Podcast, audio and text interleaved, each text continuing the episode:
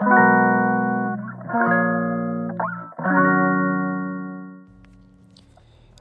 んにちは松田祐介です。妊娠や出産に関わる麻酔酸化麻酔を専門にする麻酔会をやっています。このチャンネルでは診療や研究そして学会活動などを通じて学んだり考えたりしたことを発信していきます。さて、えーと、今日のお題なんですけれども実はですね今日論文が採択されました。え、ー、とまああの私があの責任著者でうちの若い先生が書いた論文なんですけれどもあの全身麻酔に使うお薬とあと妊娠の維持についてっていうちょっと、まあ、マニアックな内容なんですけれども妊娠中に全身麻酔をすることがあってその時に使う麻酔薬の一つが流産と関係するんじゃないかっていうのが一応アメリカとかで言われていてあまり使われてないんですね。で日本では一方でちゃんと使われてるよく使われてることがあるたので、まあ、実際にそれで本当に流産増えるのかっていうのでデータを出してみて、まあ、一応、まあ、増えはしないだろうという結論になったものなんですけれどもいや時間かかったって本当にかかったんですよ。とはいえまあ一番最初の着想自体は2021年の2月の19とか書いてあったので、えー、その時にうちの若いそのまあファーストオーサーになった先生がその別の先生と相談して、まあ、こういった研究やりたいんですけれどもどうですかっていう話をして、まあ、そこから研究データを取れ取れる病院と連絡をしてやったと。で論文自体が書き上がったのが今年の3月なんですね。でそこから論文を投稿して向こうで査読って言ってあの専門の先生が論文を読んででそれに対してこうこうこういうコメントをあのこれこれはどういうことなのっていうことをですね、えーと、計4回ほど繰り返してやったんですね。でその間にその論文をと同じ内容をあの海外の学会で発表したりとか実際そこでですねその論文を読んだと思われる先生をとディスカッションを含めたりとかしながらまあなんとかかんとか頑張って、えー、その論文が掲載されました。なんで3月からなんで45678910112 9ヶ月ですね。まあ、その間ずっとまあ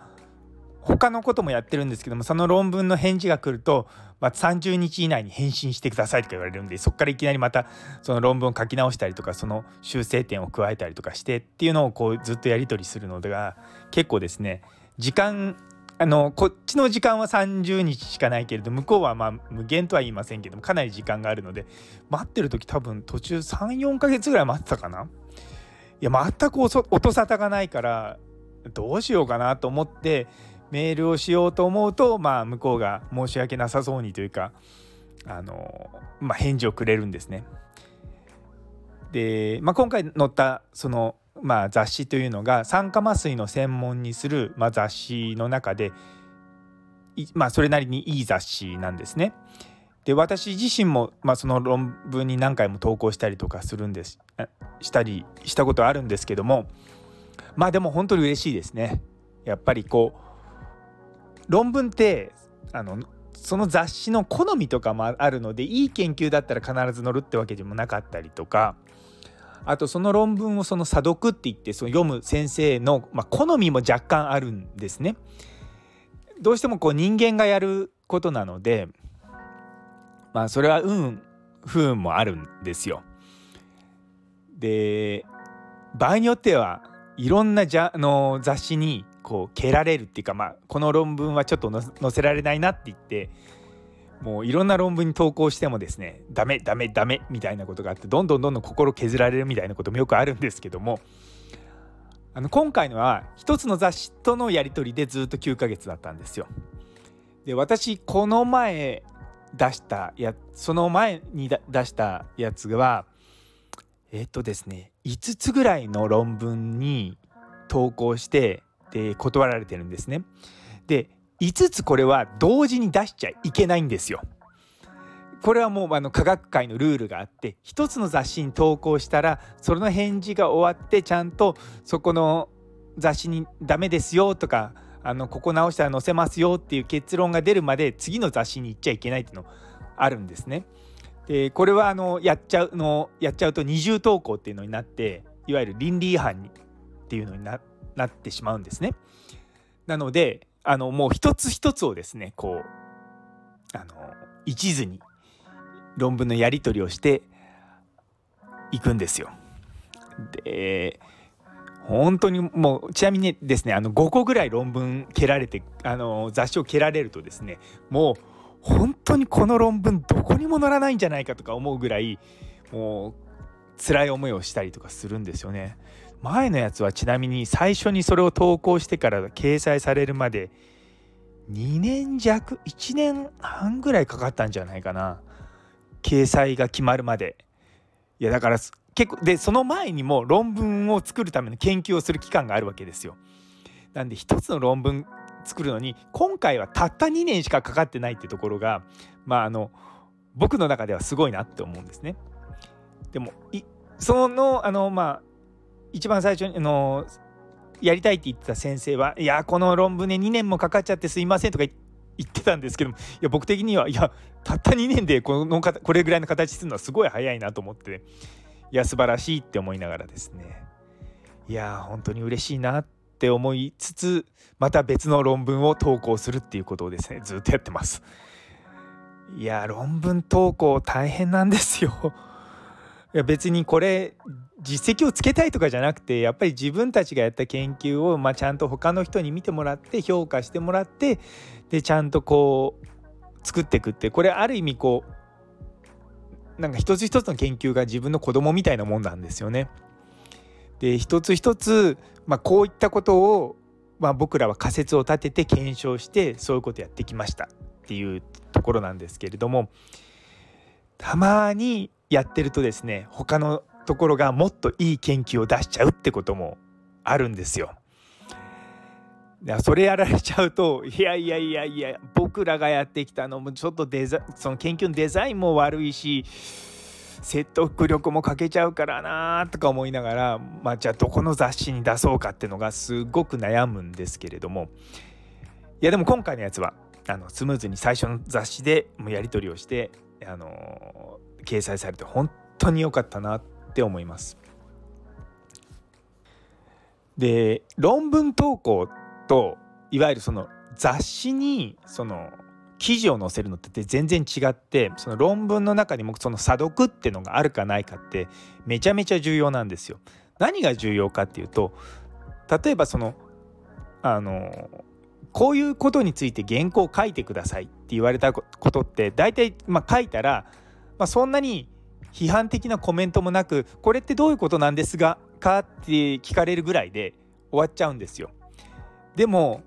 査読っていうのはもうすっごく批判的にいやあなたたちはこういうふうに言ってるけど私はそう思わないこれをどう説明するんだってことをかなりですね厳しく言われるんですね。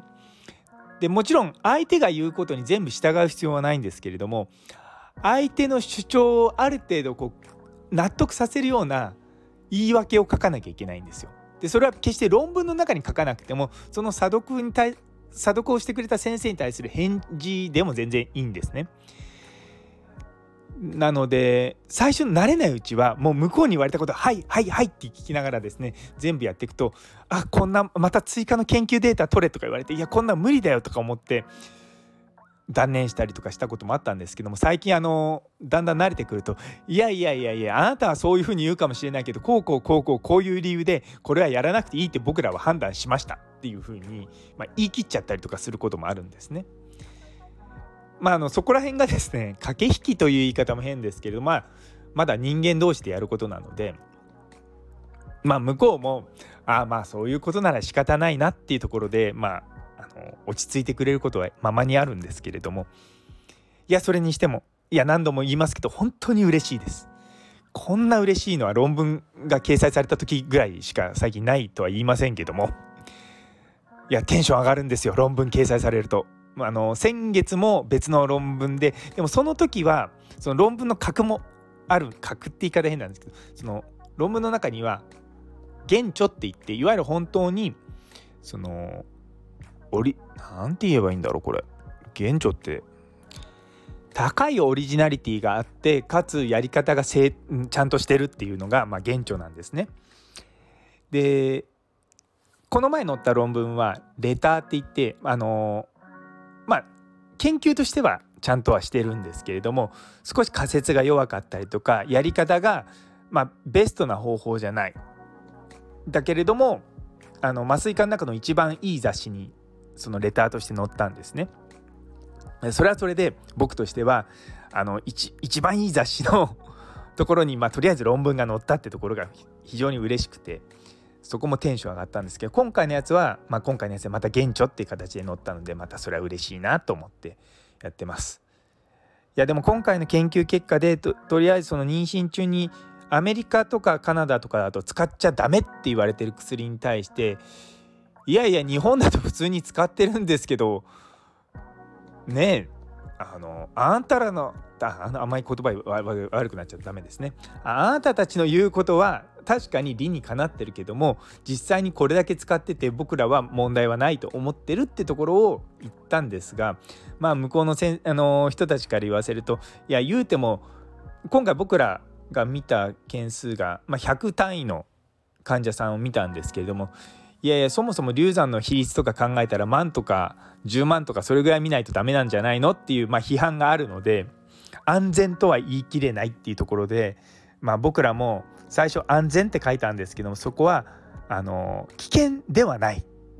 危険とは言い切れないっていうようなちょっとオブラートに包んだような感じでか、まあ、あの書き方を変えてるんですね。いや本当に安全であるの反対は安全でないではなくて危険とは言い切れないっていうこういうところが、まあ、すごくまああの研究もそうですしこの僕らの業界で物事を言い切らない言い切れないっていうところの、まあ、難しいとこなんだなと思いながらですねやってるんですね。